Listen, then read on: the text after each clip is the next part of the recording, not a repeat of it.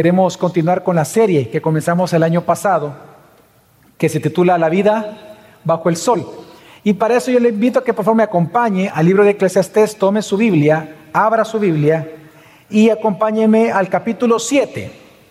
Este día vamos a leer un texto que es del versículo 15 al versículo 29, aunque para iniciar solamente quiero que leamos del 15 al 18, que es donde se concentra el mensaje de este día.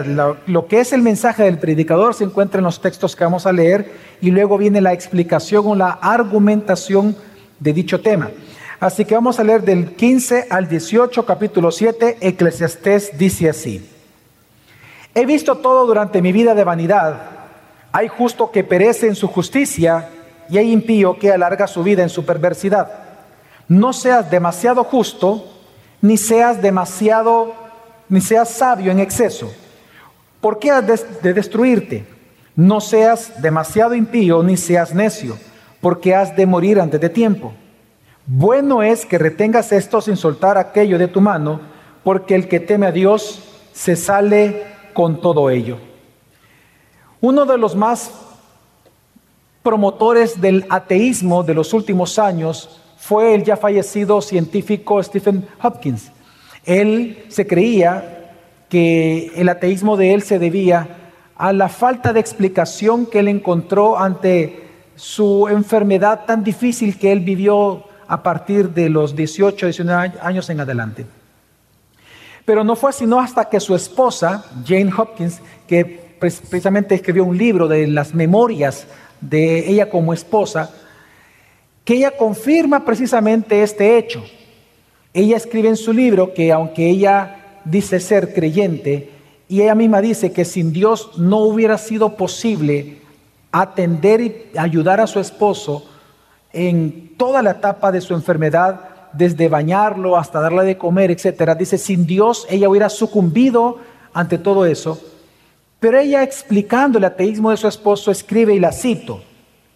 El libro de ella que escribió se llama Hacia el infinito. Ella dice, yo entendía las razones del ateísmo de Stephen porque si a la edad de 21 años a una persona se le diagnostica una enfermedad tan terrible, ¿acaso va a creer en un Dios bueno?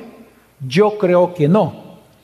Y ella lo que está explicando en su libro es que la razón por la cual Stephen se volvió ateo es porque él no encontró explicación ante lo que él escuchaba de que Dios era un Dios bueno ante tal dura enfermedad que él estaba viviendo. El predicador este día nos va a introducir a un tema muy, pero muy interesante, en donde él, si en las semanas anteriores él nos ha llamado a tener contentamiento en los bienes materiales, la semana pasada a tener contentamiento en las circunstancias, ahora él nos va a centrar en que tenemos que tener contentamiento en la voluntad de Dios para nuestra vida.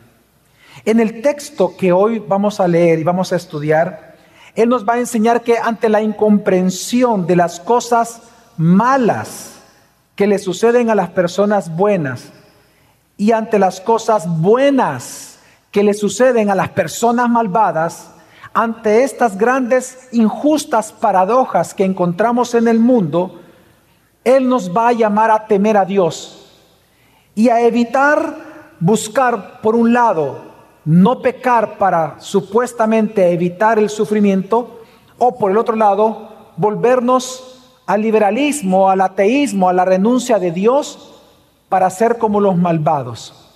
En otras palabras, la invitación o el mandamiento que Él nos da este día de parte del Señor es que temamos a Dios para no desviarnos ante las grandes paradojas que muchas veces o vamos a observar o vamos a vivir en este mundo. Por esa razón, el título del sermón de este día es cómo evitar desviarnos en un mundo paradójico, es decir, cómo evitar desviarnos del camino en un mundo paradójico.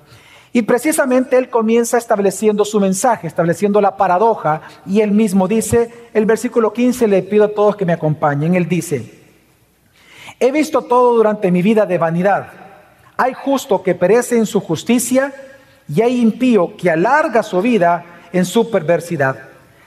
El autor, si ustedes se dan cuenta, él comienza con una declaración sorprendente dentro del judaísmo.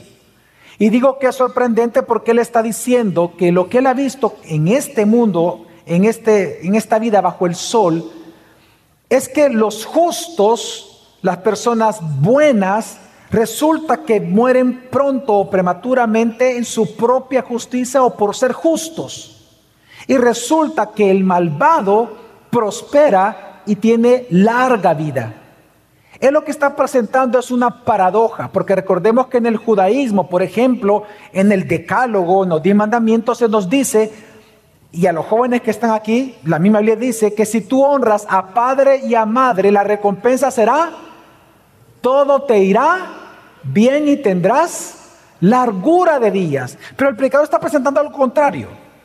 Él está diciendo que en el mundo lo que ve es algo diferente. Por eso es causa un shock al lector. Esta, esta, paradoja que él presenta es una de las más grandes paradojas que hasta el día de hoy nosotros vemos. Cómo los cristianos sufren por ser cristianos, por ser justos, por practicar lo justo, por querer no participar de pecados sociales, pero el malvado, el corrupto, tiene grandes ganancias. Por ejemplo, en Proverbios capítulo 13 nos dice que el justo practicando la justicia será tendrá una larga y próspera vida. Mientras que en el Salmo 1 se dice que el impío tendrá una mala vida y corta. ¿Cómo comparar esto con lo que está viendo el predicador en la realidad? Él pone esta paradoja para crear un estado de shock en el lector. Y es que tenemos que entender que bajo la soberanía de Dios y la providencia divina de todas las cosas que Él ha creado, no siempre el justo va a vivir larga vida ni va a vivir una buena vida.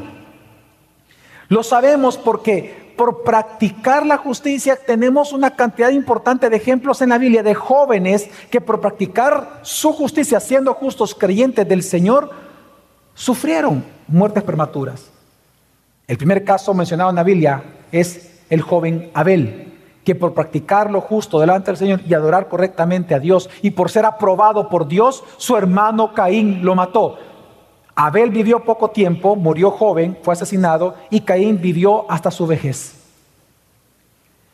El caso de Nabat, que, perdón, Nabot, que Nabot no quiso vender su herencia de parte de Dios al rey Acab y este lo mandó matar. Nabot murió joven y Acab murió mayor. Si vemos la historia bíblica en el Nuevo Testamento, por ejemplo, encontramos al joven Esteban, que él por practicar la justicia y defender su fe en Jesucristo, resulta que él murió joven apedreado y los que lo apedrearon muchos murieron ancianos, como en el caso de Saulo, que la tradición dice que él se encontraba allí. Y quizás el clímax de este ejemplo de jóvenes que mueren prematuramente, el clímax de todos, es nuestro Señor Jesucristo, un joven de Nazaret que a la edad de 33 años fue asesinado por ser el justo de los justos, murió como un injusto y sin haber pecado, murió como un pecador en una cruz, fue asesinado por el imperio romano, por la religión judía y por sus compatriotas. Nosotros vemos exactamente lo mismo. Nosotros vemos como muchas veces en El Salvador, por ejemplo, los que no quieren participar de corrupción, los que quieren hacer las cosas correctas, los que de verdad quieren hacer las cosas bien, son los que más sufren. Y sufren en manos de los corruptos, sufren en manos de los poderosos impíos, sufren de aquellos que se burlan del cristianismo, que ocupan el nombre de Dios incluso para practicar injusticias. Resulta que vemos en El Salvador como muchas veces el impío vive más tiempo y es más próspero que los mismos creyentes por practicar justicia. Porque el comentario, lo que hace el predicador dice, hay justo que perece en su justicia, por ser justo. Entonces el predicador, lo que él va a mostrar, ya lo vamos a leer, es que ante esta paradoja de la vida, tú vas a experimentar dos tentaciones.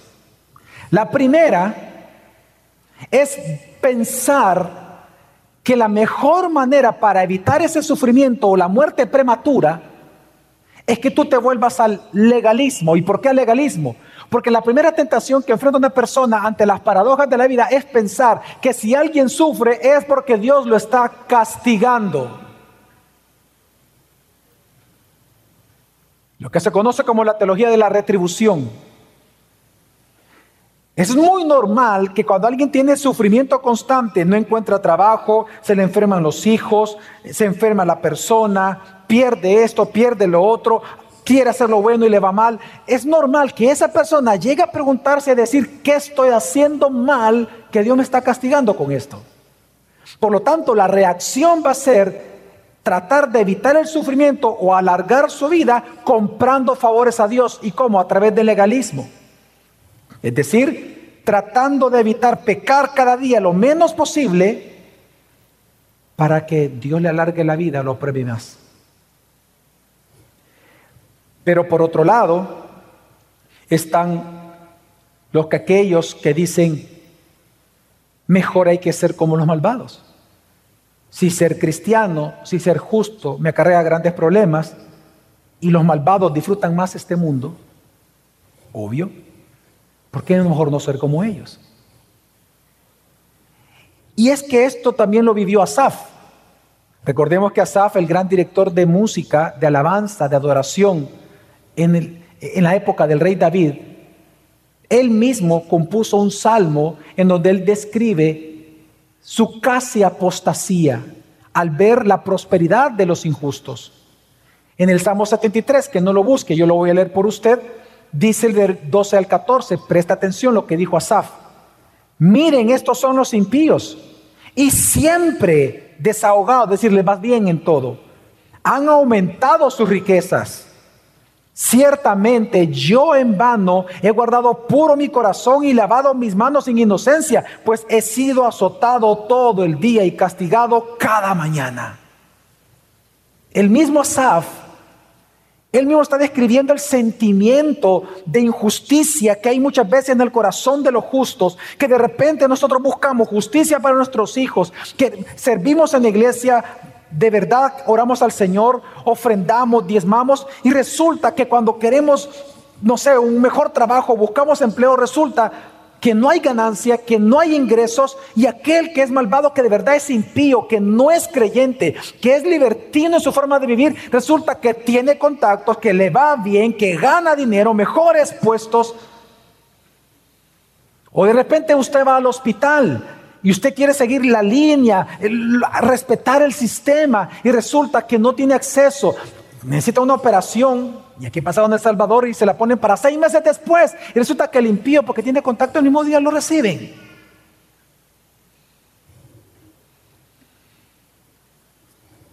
Entonces, el predicador que enseña cómo tenemos que vivir, reaccionar o accionarnos ante las paradojas de la vida. Versículo 16. El primero que él dice, lo primero que él demanda que no hagas es no seas demasiado justo ni seas sabio en exceso, porque ha de destruirte. Este es de aquellos versículos que a uno se le abre la quijada. Porque cualquiera que lee este texto, pareciera ser que el predicador está diciendo que no hay que ser justos y que no hay que ser sabios, pero no está diciendo eso.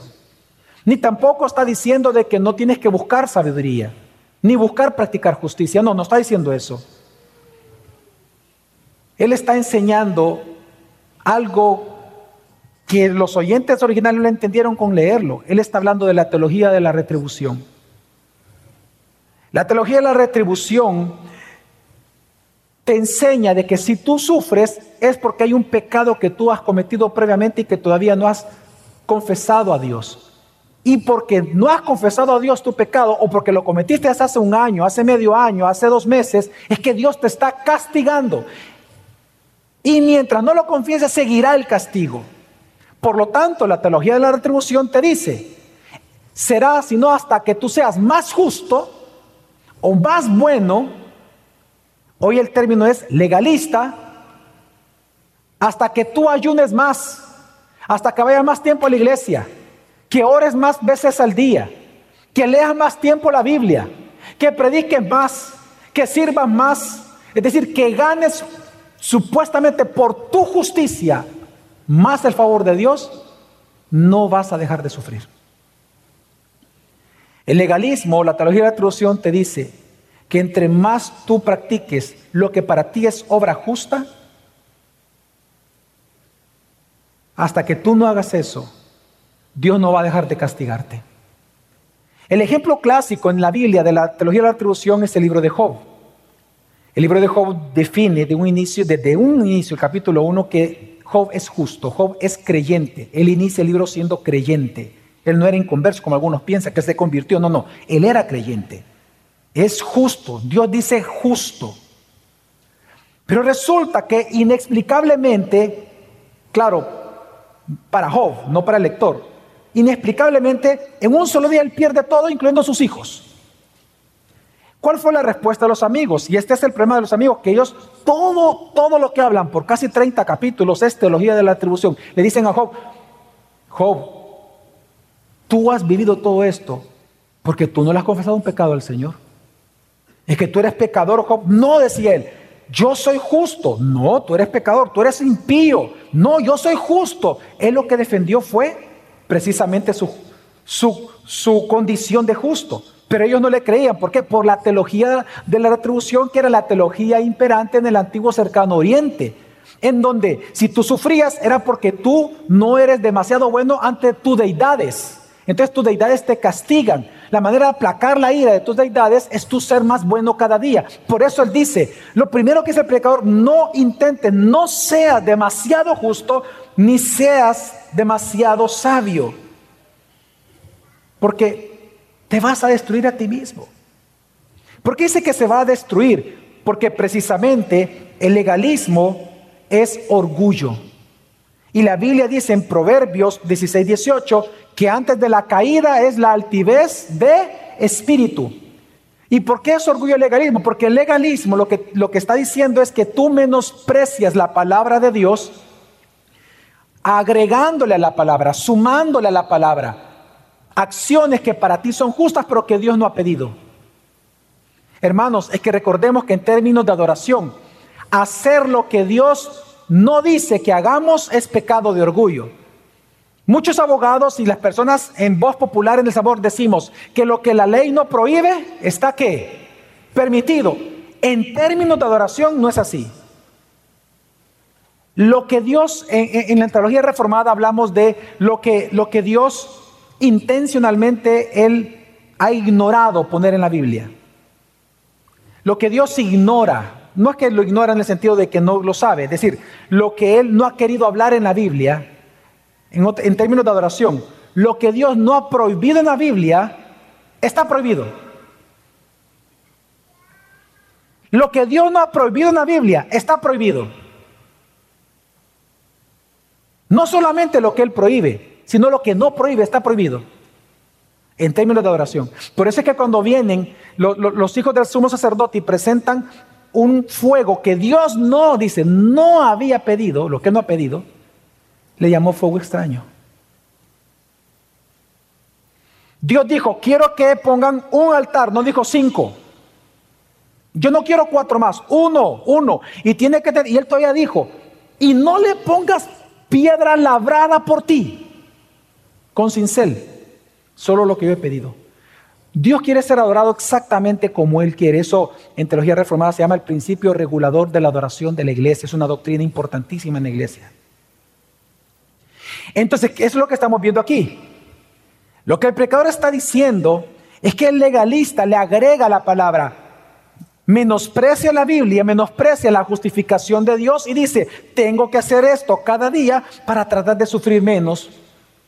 Tengo que pecar menos y ser más perfecto, como que si la obra de Cristo no nos hizo perfectos en Él, sino que yo tengo que ser más perfecto aún para que pueda vivir más largamente y con menos sufrimiento.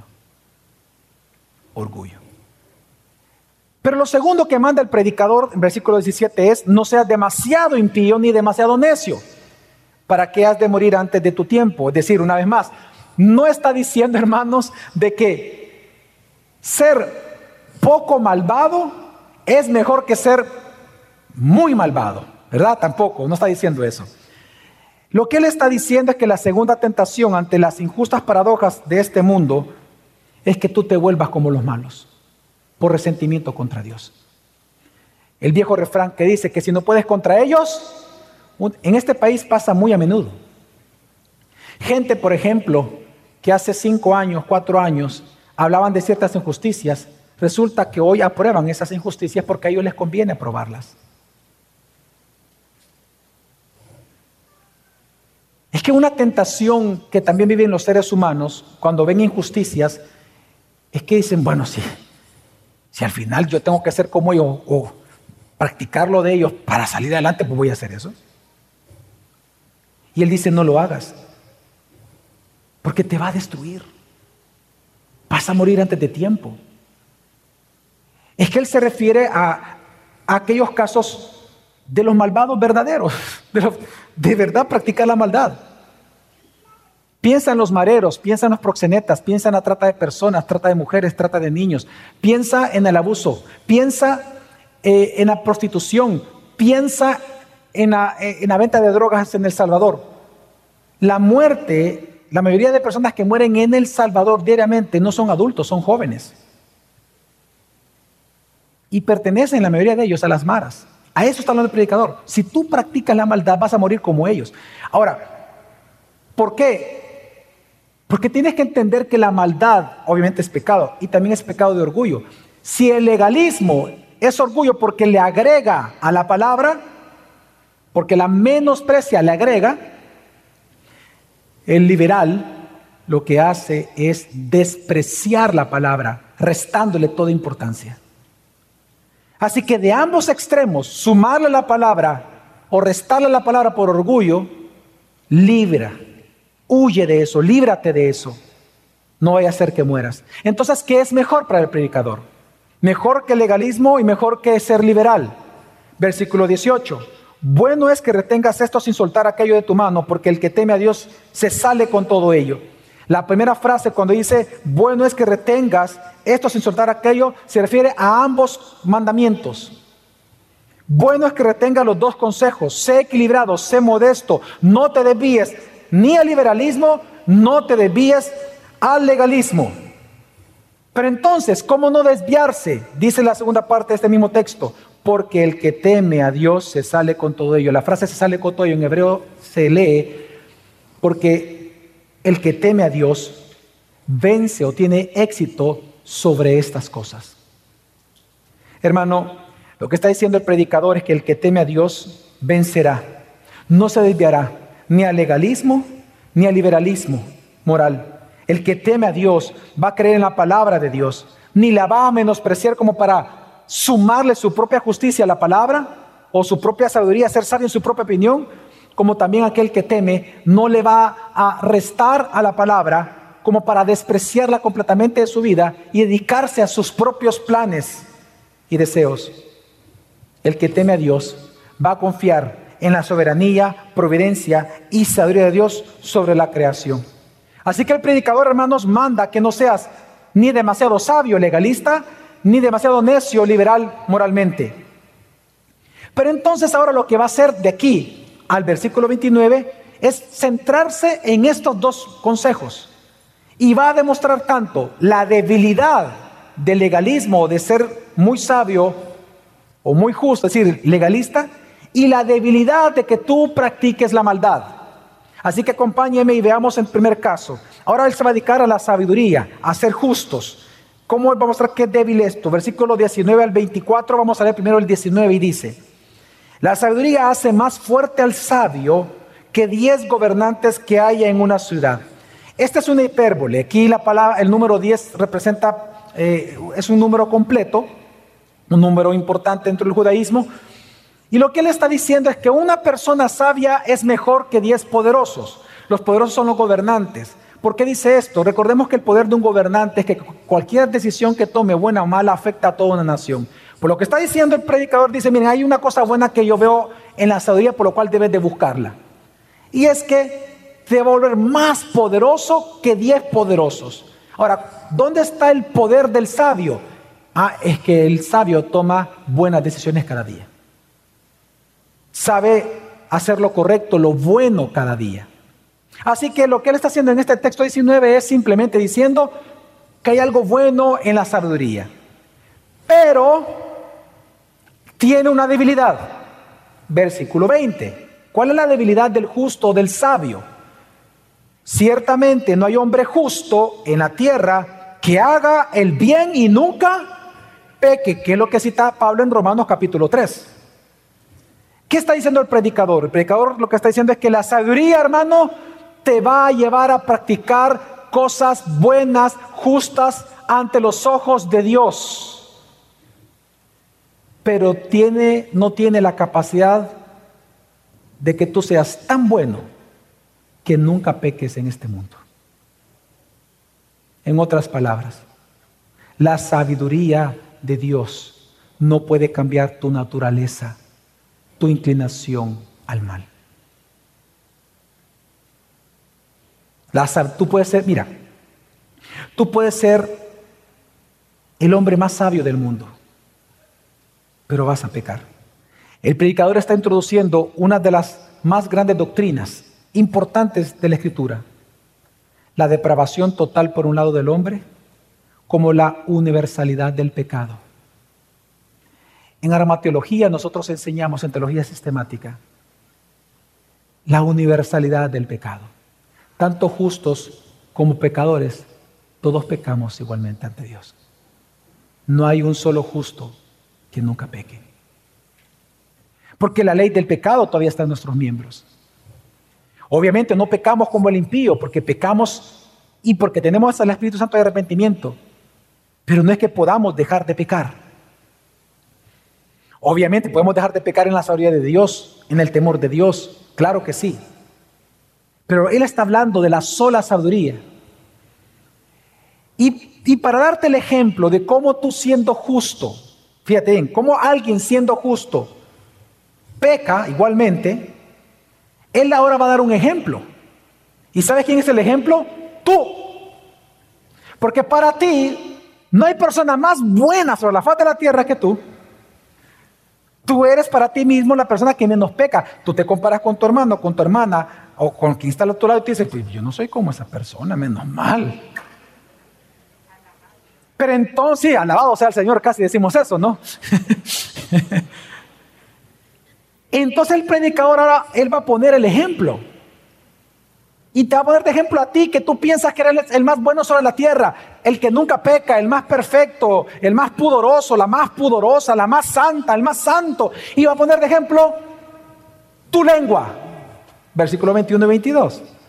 Tampoco tomes en serio todas las palabras que se hablan, no sea que oigas a tu siervo maldecirte.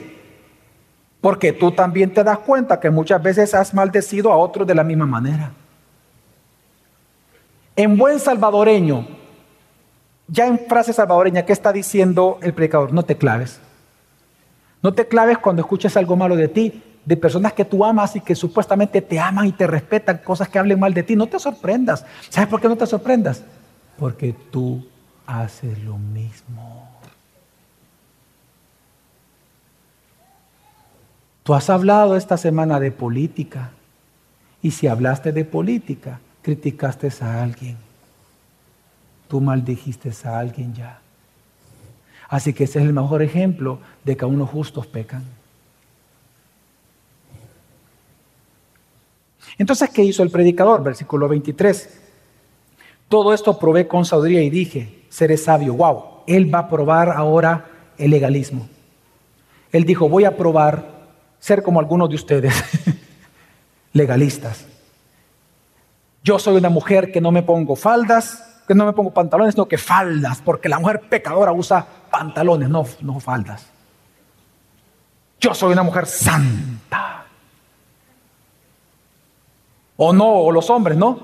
Vamos a orar todo el tiempo, ayunar 23 horas y la última para dormir y para forrarme. Pero voy a ayunar 23 horas al día, voy a orar, voy a servir al Señor, no voy a decir malas palabras, lo cual es bueno, no voy a decir malas palabras, no voy a ofender a mi esposa, esto, voy a ser correcto en la iglesia, súper correcto, ¿qué tal pastor? ¿Cómo ha estado? Mucho gusto, ¿qué tal hermanos? Dios les bendiga, Dios bendiga. Y él dice aquí, descubrí algo siendo así como ustedes. Dice, todo esto probé con sabiduría, legalismo, y dije ser sabio. ¿Qué descubrió? Pero eso estaba lejos de mí. ¿Quién? ¿Quién lo puede descubrir? Qué inútil es la sabiduría para dar explicación a las paradojas de la vida. El día de ayer un pastor, amigo mío, me hizo una pregunta fabulosa, fabulosa. Él me estaba compartiendo el, el sermón que él iba a predicar el día de hoy. Y él me hizo una pregunta interesantísima. Me dice, pastor, mira, me dice, yo voy a hablar, tipo el sermón del monte, yo voy a, hablar de bastantes directrices a la iglesia, de cosas que no deben de hacer y cosas que sí deben de hacer, como por ejemplo, eh, que cuando vayas en el carro con tu familia, no vean, eh, no, no, lleven conexión a internet, sino que para que platicar más y convivir en familia, apaguen los celulares o mientras estén juntos en el carro, apáguenlos. Cosas así voy a decir. Y me hizo esta pregunta. ¿Cómo yo puedo hacer para que la iglesia no caiga en legalismo después de que yo les enseñe esto? Me Dos cosas le dije. Universalidad del pecado y de depravación total. Demostrarles que aunque ellos sepan lo que tienen que hacer, igual van a pecar. Por lo tanto, lo único que puede hacerlos evitar pecar es que teman a Dios revelado en Jesucristo. Tienes que enseñarle el temor a Dios. Y le doy un ejemplo a usted. ¿Cuántos de ustedes saben que mentir es pecado? Levante la mano. Ok. Voy a cambiar el ejemplo. ¿Cuántos de ustedes creen que mentir es algo bueno? Levante la mano. ¿Cuántos creen ustedes que chismear de alguien es algo buenísimo ante los ojos de Dios? Nadie. Ok. ¿Cuántos esta semana chismearon? ¿Cuántos de ustedes mintieron? Ya mintió, levanten la mano todos. Todos, levántenlas todos, ¿ya? Todos mintieron, ¿ya? Ya pecó. Sí, porque dice la Biblia que el que dice que no peca hace mentiroso a quién. Entonces, hermanos, mire, usted lo sabe, pero el saberlo no le evita pecar. ¿Sabe lo que le evita pecar? Temer a Dios. Entonces, por eso el predicador llega a una conclusión, versículo 24. Está lejos lo que ha sido y en extremo profundo. Es decir, la sabiduría es, es inútil para explicar por qué cosas malas le suceden a personas justas, a creyentes, y cosas muy buenas a personas malvadas e incrédulas del Señor. La sabiduría es inútil para explicarnos tal paradoja profunda de la realidad. Pero ahora él se va, ahora va a explicar la inutilidad de lo otro que no, tú tienes que evitar. La maldad, la práctica de la maldad. Él hace una tercera observación. Dice el versículo 25. Dirigí mi corazón a conocer, investigar, buscar la sabiduría y la razón. Es interesante que aquí la palabra razón es un término hebreo, feshbon, que lo que significa es plan o la conclusión de todas las cosas, o la suma de todas las cosas. Lo que él está diciendo en este versículo es que él se propuso tratar de encontrar, dar la explicación a todas las cosas que suceden bajo el sol, incluyendo la maldad. Por eso es que, sigamos leyendo el versículo, dice, y a reconocer la maldad de la insensatez y la necedad de la locura. Vea usted una vez más, ¿qué es lo que quiso investigar él? Él quiso reconocer la maldad de la maldad, la maldad de la insensatez, la necedad de ser loco, la necesidad de ser tonto, la necedad o la tontería de pecar y practicar el pecado. En otras palabras, el predicador se fue al otro extremo para encontrar la suma de las cosas, de cómo la maldad encaja en este mundo, él dijo, voy a ser malvado, voy a practicar, voy a observar la maldad. Y resulta que él llegó, él observó tres cosas en esta observación, investigación que él hizo. Tres cosas lo observó que demuestran que la maldad, si usted la practica, es peligroso para usted y es insensatez completa para usted practicar la maldad. Primera observación, dice versículo 26, que el pecado te va a esclavizar mucho más.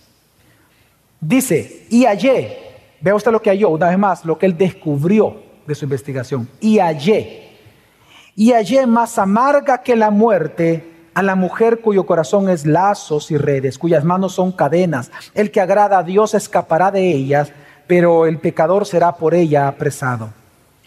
Ahora el predicador, hermanos, está poniendo como ejemplo a una prostituta. Pero como un ejemplo, la prostituta la ocupa como un ejemplo de maldad, porque recordemos que en los libros de sabiduría es Salomón, por ejemplo, aquí en Eclesiastes como en Proverbios, a la sabiduría, él la personifica como una mujer, ¿se acuerdan? Como una mujer que anda por las calles, dice, gritando. La mujer, la sabiduría grita en las calles, dice. Pero también él personifica la locura, la práctica del pecado del impío, la práctica pecaminosa, la, la pone como figura de una mujer, una prostituta. Que a diferencia de la sabiduría que grita en las calles a los hombres, dice que habla suavemente y los seduce, que es lo que él dice aquí también. Entonces, ¿qué está haciendo aquí Salomón? Salomón está personificando la insensatez y todo tipo de locura y todo tipo de pecado que un ser humano sobre la faz de la, bajo la faz de la tierra puede llegar a pecar. Cualquier locura, cualquier insensatez está personificada en esta prostituta. Entonces, ¿qué está enseñando? que entre más tú practiques el pecado, más esclavo serás de ese pecado. Si tú piensas, por ejemplo, como algunas mujeres o hombres dicen, no, es que yo me voy a casar con fulano o me voy a casar con fulano, aunque no sea cristiano, que no sea cristiano, porque sé que en el futuro ah, él, él se va a convertir o va a mejorar. No. El predicador te está diciendo que el pecado es como una espiral en un hoyo negro. No puede salir ya de él que el que comienza a practicar el pecado. El pecado tiene el poder de esclavizarte. Te seduce como una prostituta que dice que sus manos son cadenas porque te toman preso. Bien dijo Jesús capítulo 8 versículo 3 en Juan, en verdad les digo que todo el que comete pecado es esclavo del pecado. Es lo que está hablando aquí Salomón. Pero vea usted lo que dice Salomón. El que agrada a Dios escapará de ella. ¿Quiénes son los que agradan a Dios? Pues Jesús dijo en este mismo texto de Juan, él mismo dice, así que si el Hijo los hace libre, ustedes serán verdaderamente libres. Es decir, si el pecado personificado, la práctica pecaminosa, está personificada por una mujer, por una prostituta que te toma preso, y dice que solo los que agradan a Dios escapan. Jesús dice, los que crean en mí, yo los libertaré de esa mujer, los libertaré de esa práctica, los haré libres de esa esclavitud del pecado, porque el que practica el pecado es esclavo, pero yo los haré libres. ¿Y cómo se llama aquel que practica esa libertad en Cristo? Hebreos 11:6 dice, y sin fe es imposible agradar a Dios. ¿Qué es lo que enseña el proverbista? el predicador. Los únicos que pueden escapar de los lazos de la prostituta es el que agrada a Dios. Y no hay manera de agradar a Dios sino a través de la fe en Jesucristo. Tú eres esclavo del pecado, eres esclavo de la prostitución, pagas por prostitutas, tú eres una persona que miente mucho, que le miente de verdad a todas las personas, que tú practicas la mentira, estamos hablando del impío, que practicas. O tú pensando que eres cristiano practicando la maldad del adulterio, de la fornicación, del orgullo. Tú eres codicioso, codiciosa, eres legalista, practicas la pereza, practicas el chisme. Amigo, amiga, huye hacia Cristo. Corre a Cristo. Él es el único que puede realmente librarte de la esclavitud de ese pecado. No es estando en medio de los malvados que vas a dejar de ser malvado. algún día se me va a pasar, voy a tener las fuerzas. No, la práctica pecaminosa es como un hoyo negro. El único que te puede liberar se llama Cristo Jesús. En segundo lugar, lo que observó el predicador, que practicando la maldad, la maldad misma no, no va a producir en ti ninguna virtud. Y es que existe realmente en el pensamiento de las personas que alguien puede ser, sin ser cristiano, puede ser inocente, puede ser una persona buena, una persona justa, y eso no es así. Dice el predicador, versículo 27 al 28. Mira, dice el predicador, he descubierto esto, segunda cosa que él descubrió. Agregando una cosa a otra para hallar la razón, es decir, la suma de todas las cosas que mi alma está todavía buscando, pero que no ha hallado. ¿Cuál? He hallado a un hombre entre mil, pero no he hallado mujer entre todas estas. Para aquellas mujeres que piensan que aquí Salomón está siendo misoginista, no es así. Esta es una hipérbole. Lo que pasa es que hay que ponerlo en el contexto teológico de aquel momento. Los hombres eran los únicos que recibían educación, instrucción. La mujer no. Entonces él está diciendo, ni entre los educados, ni entre los no educados, por más conocimiento que tú tengas, profesiones, aunque no las tengas, por más experiencia y canas que tengas, o seas un joven sin canas, ambos son pecadores. Todos pecan. Es lo que está hablando de la universalidad del pecado. Es una hipérbole. Usted no va a sacar la relación, bueno, aquí dice uno entre mil, uno entre mil es tal porcentaje, así que significa que solamente uno entre mil en una población de 6 millones, significa que solo esa cantidad de personas son justas delante de Dios o sabias según la sociedad. No, no está diciendo eso el predicador. Es una hipérbole. Lo que está diciendo es, sin Dios no hay manera que tú produzcas virtud alguna. Yo no sé si usted se dio cuenta de lo que hoy oramos. En la oración comunitaria que hoy hicimos, que el pastor Héctor Rico nos dirigió, usted y yo oramos pidiéndole al Señor, le dijimos, Señor, no permitas que yo busque virtud moral alguna fuera de ti.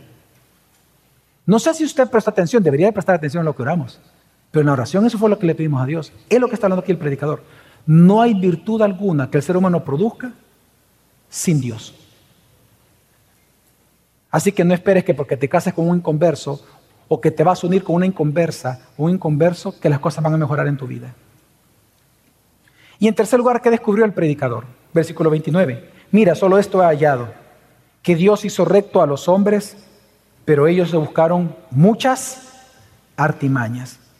Claramente, cuando él dice que Dios hizo recto a los hombres, él está haciendo una referencia a Génesis 2 y 3. El predicador está diciendo y está demostrando lo siguiente, hermanos, que la razón por la cual hay maldad en este mundo, que la razón por la cual enfrentamos dolorosamente injusticias y paradojas en este mundo, no es culpa de Dios, es culpa del hombre. Porque resulta que por el testimonio de Génesis, Dios hizo bueno al hombre, no malo pero ellos buscaron realizar sus propios, sus propias artimañas. Lo que está diciendo el predicador es que Dios no es culpable de la maldad del mundo, sino el hombre. Y eso es impresionante. Porque muchas veces nosotros, por, por, resentirnos contra Dios como que Él es culpable de maldad, hay gente que abandona a Dios. El caso de Stephen Hopkins, que precisamente acusa a Dios de su sufrimiento pensando que Él es autor de maldad, y por eso se resiente contra Él y comienza a decir que Dios no existe. Pues el pecador dice, no, Dios es bueno. Y todas las cosas que creó la hizo bueno en gran manera, incluyendo al hombre. Pero si hay maldad en este mundo es porque el hombre quiso seguir sus propios planes y no los de Dios. Es que la palabra artimaña, hermano, la palabra artimaña es una palabra en hebreo que de hecho tiene la misma raíz que la palabra razón. Realmente el predicador está haciendo un juego de palabras, aquí un juego, un juego gramatical. La palabra razón, dijimos que es shesbon, significa plan o, plan o conclusión de todas las cosas, o la suma de todas las cosas. Pues aquí la palabra artimaña es fishabon, es la misma raíz, y se pronuncia casi igual, pero se refiere a un plan ya ejecutado, un plan de acción. El predicador lo que está enseñando aquí es esto. Dice el predicador, yo busqué con sabiduría la razón o la suma, el por qué sucede tanta maldad en este mundo. Y encontré esto. La única respuesta que encontré fue esta, que Dios hizo bueno al hombre, lo hizo recto. pero que el hombre por seguir sus propios planes se desvió y pecó. Y es que él tiene razón. Adán y Eva. Adán y Eva, por seguir sus propios planes de ser como Dios y obtener sabiduría, ¿cuál fue el resultado? Les fue mal. No solamente murieron espiritualmente, fueron echados del jardín del Edén. Siguiente capítulo. Caín. Caín dijo, voy a seguir mis propios planes, fundó una ciudad, comenzó a promover la agricultura, el arte, él comenzó a gobernar, luego sus hijos comenzaron a gobernar y comenzaron a decir, esto, inventaron muchas cosas, usaron tecnología, porque es lo que muestra el Génesis, mucha tecnología, pero sin Dios. ¿Y qué fue el resultado? Que la maldad se dio tanto en la tierra que Dios envió el diluvio, se acabó la fiesta. Siguientes capítulos. Viene el hombre, Dios dice, vayan por toda la tierra, expándase y hagan grande el nombre de Dios. Y resulta que ellos dijeron, no, vamos a hacer un sigurat, una torre, la torre de Babel, y todos aquí vamos a hacer grande nuestro nombre. Y en esa época fue un día en el cual, una época en la cual toda la humanidad estuvo concentrada en un solo lugar, en una sola torre, eh, alrededor de una torre. ¿Y cómo les fue en sus planes? ¿Cómo les fue en sus fichabones? Mal. Dios los confundió y se dispersaron por toda la tierra. El predicador lo que está diciendo es, yo he visto esto. Todo plan que tú como ser humano planifiques que no sea el plan de Dios, y tú lo sabes, porque estás practicando la maldad, malvado. Todo plan que tú estás ejecutando, que tú sabes que no es de Dios, va a terminar muy mal. Vas a sufrir, vas a llorar, te vas a llenar de mucho dolor y hasta vas a morir muy pronto.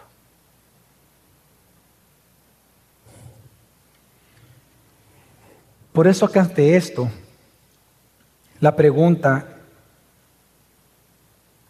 ¿qué hacer ante las injustas paradojas que encontramos en este mundo. ¿Cuál es la respuesta de Dios?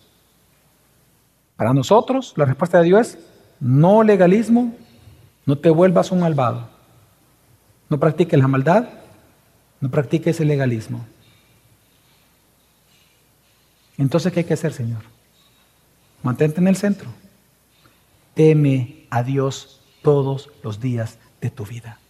Ten contentamiento con la voluntad de Dios para tu vida cada día, porque esa voluntad de Dios es buena, agradable y perfecta, aunque no la comprendas. Mantente en la línea de la palabra. Si regresamos al versículo 18, una vez más dice el predicador, presta atención a estas instrucciones. Lo voy a leer en una versión distinta, en la versión NTV dice, presta atención a estas instrucciones, porque todo el que teme a Dios evitará caer en ambos extremos. No trates, hermano, de ser legalista pensando que vas a comprar con tu superior bondad de la escritura, superior justicia, el de Jesús en la cruz, pensando que con tu legalismo vas a comprar más y mejores cosas de Dios para ti. No trates de sobornar a Dios. Dios no es sobornable. No le agregues a la Biblia tu propia justicia, tu propia sabiduría, tu propio legalismo. Ama la justicia de Dios en la cruz. Acepta la justificación de Dios. Comprende que Dios no es un Dios que se goza en castigarte. Es un Dios que se goza en hacerte misericordia y justicia, sino mira la cruz del Calvario. Y encontrarás un Dios lleno de bondad por pecadores. Pero también en el temor de Dios no renuncias a la vida cristiana para ser malvado diciendo que son ellos los mejores, los que mejor viven, mejores casas, más dinero, en resentimiento contra Dios. ¿Qué hacer mejor? Teme a Dios, mantente en la línea de su palabra, no le agregues como menospreciando la Biblia, ni le restes despreciando la escritura. Y el mejor ejemplo que nosotros tenemos para hacer esto es nuestro Señor Jesucristo. No hay mayor paradoja que ha ocurrido en la historia de la humanidad como la cruz de Calvario. El justo siendo asesinado por los injustos. Aquel que no cometió pecado murió como un pecador. Pero veamos en la agonía de la cruz, previo a la cruz, en Mateo 26, 39, Jesús le dijo al Padre en oración, Padre mío, si es posible, pasa de mí esta copa, pero no se haga como yo quiera. No se haga como yo quiera, ni le voy a agregar a, la, a tu palabra, ni le voy a restar a tu palabra. No voy a ser legalista, ni tampoco voy a ser liberal. No se haga como yo quiera, sino como tú quieres. ante la injusticia que Jesús estaba viviendo a, nivel humano, ante el bueno de los buenos, el justo sobre los justos, sufriendo lo malo, Él se mantuvo en la voluntad de su Padre y dijo, no se haga lo que yo quiera, siempre haz tu voluntad en mí.